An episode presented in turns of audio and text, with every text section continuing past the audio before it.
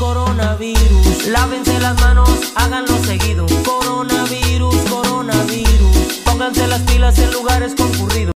Bienvenidos a su programa La COVID-19. Una amplia información sobre esta pandemia.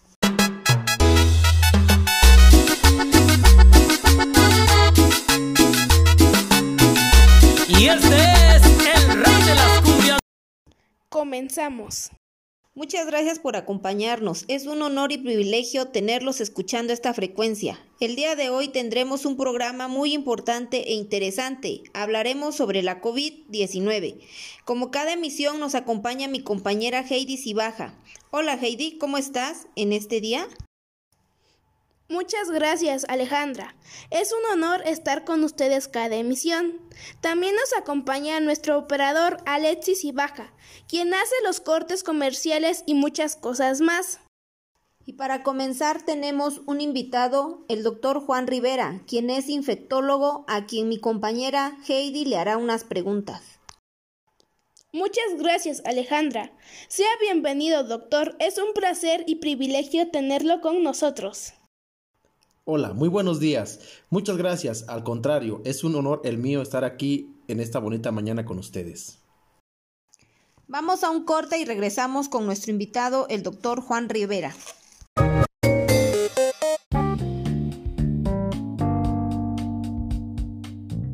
El piano de lanchita, no dejes para mañana lo que puedes comerte hoy. Les ofrece el menú del día Entrega de almuerzos a partir de las 9.30 horas, comida a partir de las 14.30 horas. Todos nuestros alimentos son preparados al momento de su orden, lo que requiere un tiempo de preparación y traslado, por lo que sugerimos realizar su pedido anticipadamente. Que me sube el colesterol, mi amorcito.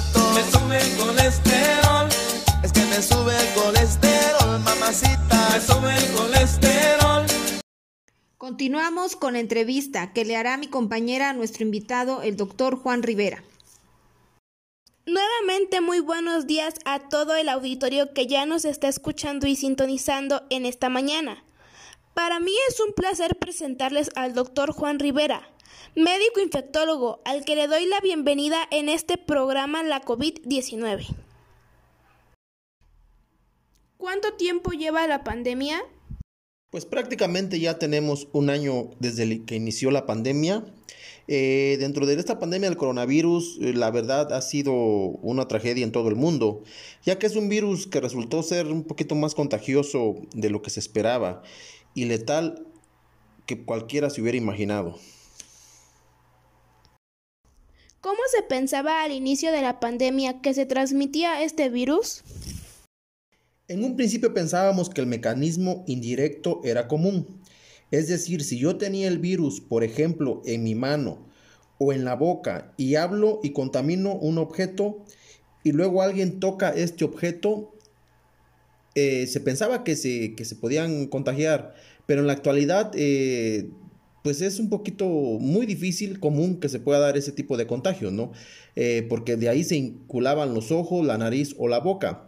Eh, se infectaba y pensábamos que por eso era común. De hecho, eran comunes, por ejemplo, los tapetes de cloro, que en un principio se empezó a manejar mucho de que si ibas a la calle y regresabas a tu casa, limpiarse con cloro, porque era lo que se tenía en ese, en ese momento el estudio, o sea, se estaba estudiando el virus, se estaba estudiando la forma de cómo se contagiaba uno, ¿no? Pero ahorita en la actualidad, pues nos damos cuenta de que es un poco, un poco común, claro, no estamos diciendo que no hay que seguir con el lavado de manos, eh, esto es algo que tenemos que seguirlo haciendo, aún, aún pasando la pandemia, ¿no?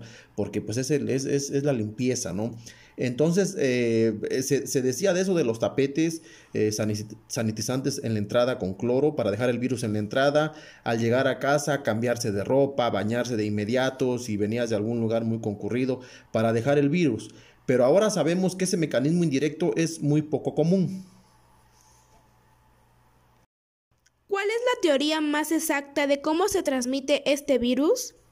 De hecho, sabemos ahora que por estudios de brotes, de dinámica de partículas en modelos matemáticos y acción de salud pública, que este virus se respira básicamente a corta distancia, por lo que se llaman gotas, o a larga distancia, por lo que se llaman aerosoles, que no responden y que no respetan esa sana distancia. Por ejemplo, cuando una persona tose, habla, estornuda, es, inclusive una respiración o un gondeo o un suspiro. Lanza pequeñas gotas que se van a flotar al aire y van más allá de 8 metros.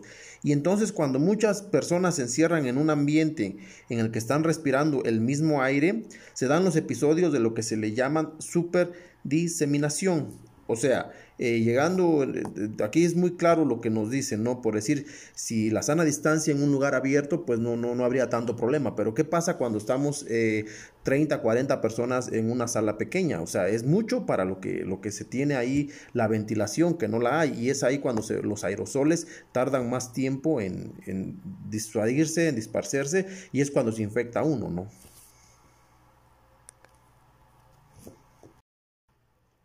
Son los episodios de superdiseminación?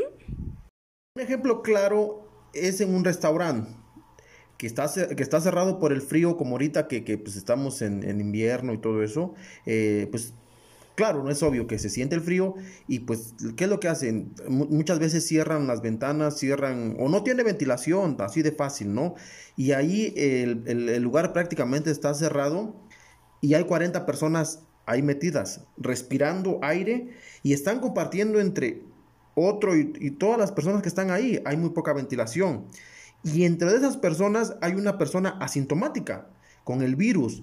Esa persona está lanzando el virus porque está hablando, está platicando, está conversando, incluso hasta, hasta sonriendo, carcajeándose, como cuando va uno a, un restaurante con su familia, ¿no? ¿Y qué es lo que pasa? que el, aire, esa sola persona con esas partículas que está ahí, es asintomática, puede infectar a decenas de las demás personas que están ahí, porque no hay una buena ventilación en el lugar. Por eso es que es muy recomendable que los espacios tengan buenas ventilaciones. Por eso es, e, e, es, es ahorita que se están cerrando restaurantes, porque no comprendemos que ahí es donde nos podemos infectar más fácilmente, porque al comer nos quitamos el cubrebocas, o sea, nadie va a comer con el cubrebocas puesto, ¿no? Eso es lógico. Entonces, esas son las medidas que ahorita se están tomando de que se tienen que, pues tomar esas precauciones, ¿no? Al ir a un restaurante y si veo que está muy lleno, pues mejor irme a otro restaurante, que tenga la ventilación, que haya una suficiente ventilación para no poderse contagiarse del virus, ¿no? Y a eso, por eso sabemos que no hay personas de super diseminadoras, hay eventos de, su, de super diseminación. Por decir, eh, eso se podría llamar también en un gimnasio cerrado, en, el teatro cerrado, en los cines, porque pues esa es la forma de contagiarse más comúnmente. ¿Qué alternativas podría haber? Desde luego, lo principal es preservar la vida y la salud de las personas. En ese sentido tenemos que apoyar las acciones del gobierno, cuando decide cerrar actividades. Y sin embargo, cerrar actividades es como entrar en la guerra en donde lo difícil no es entrar, sino lo difícil es salir. Por decir, eh, a principios de enero que hubo, otra vez rebrote, repunte de contagios, pues por eso es el cerrar como restaurantes, bares, eh, gimnasios, pues es prácticamente eso, ¿no? Evitar, evitar esas aglomeraciones. Por decir, en algunos países eh, como Japón, eh, han intentado y creo que podría ser un buen abordaje reducir los episodios de superdiseminación, básicamente ventilar interiores, que eso se dice fácil, pero de manera práctica no lo es, tanto porque en tiempo de frío, si tú ventilas los interiores, te va a dar mucho frío, digamos, si afuera hay menos 10 grados centígrados, ¿cómo vas a ventilar un interior?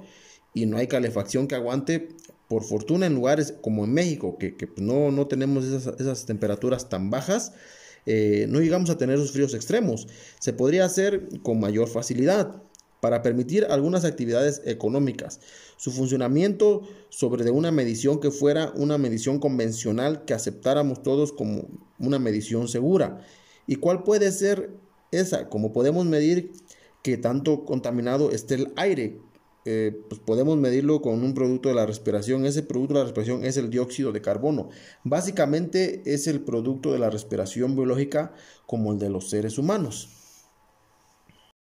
¿Cuánto debe medir un medidor de dióxido de carbono en exteriores?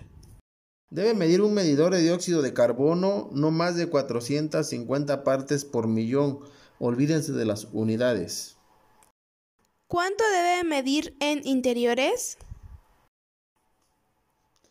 Debe medir menos de 700, pero es tolerable. Hasta mil partes por millón, de nuevo, olvídense de las unidades. Parece fácil, pero que cuando juntas a 40 o 50 personas puede ser muy difícil. En conclusión, ¿esta enfermedad cómo se transmite?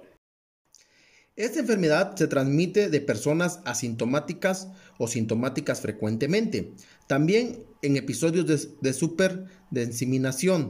¿Qué, ¿Qué queremos decir con esto? Por eso, por eso es eh, frecuentemente el decir la sana distancia, quédate en casa, no hagas fiestas, no convivas con personas vulnerables, papás, abuelitos, personas con enfermedades con morfológicas, porque es la forma de infectarse, o sea, las partículas, eh, si estamos en un lugar cerrado, pues es cuando se, se, producen los aerosoles, ¿no? Al estornudar, al hablar, y tardan mucho tiempo en, esparcirse.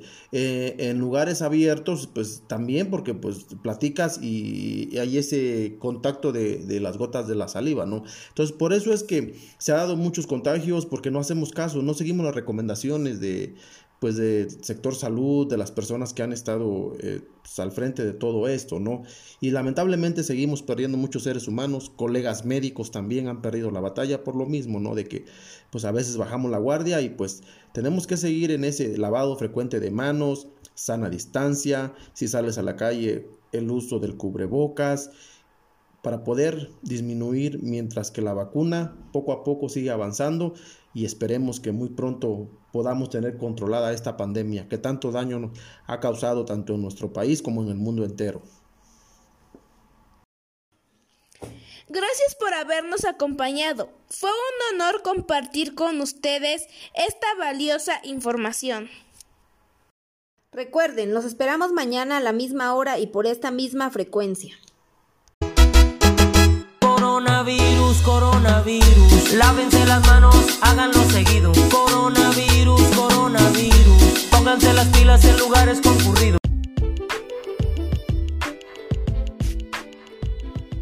Taquería Mari te ofrece ricos tacos de cecina, tasajo, tripa y chorizo acompañado de atole o café. Te esperamos de martes a domingo a partir de las 19 horas. Contamos con servicio a domicilio sin costo. No te lo puedes perder.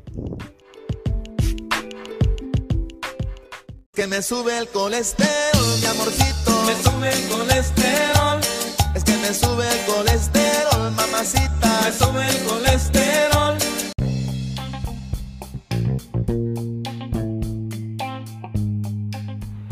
Taquería Doña Mari, ya sabes, te espera en San Juan Chilateca, tacos calientitos recién hechos. Recuerda que te espera Tía Mari, Mitzi Ibero y en el delivery Raúl Chocolate. Los mejores tacos están en San Juan Chilateca. Los esperamos.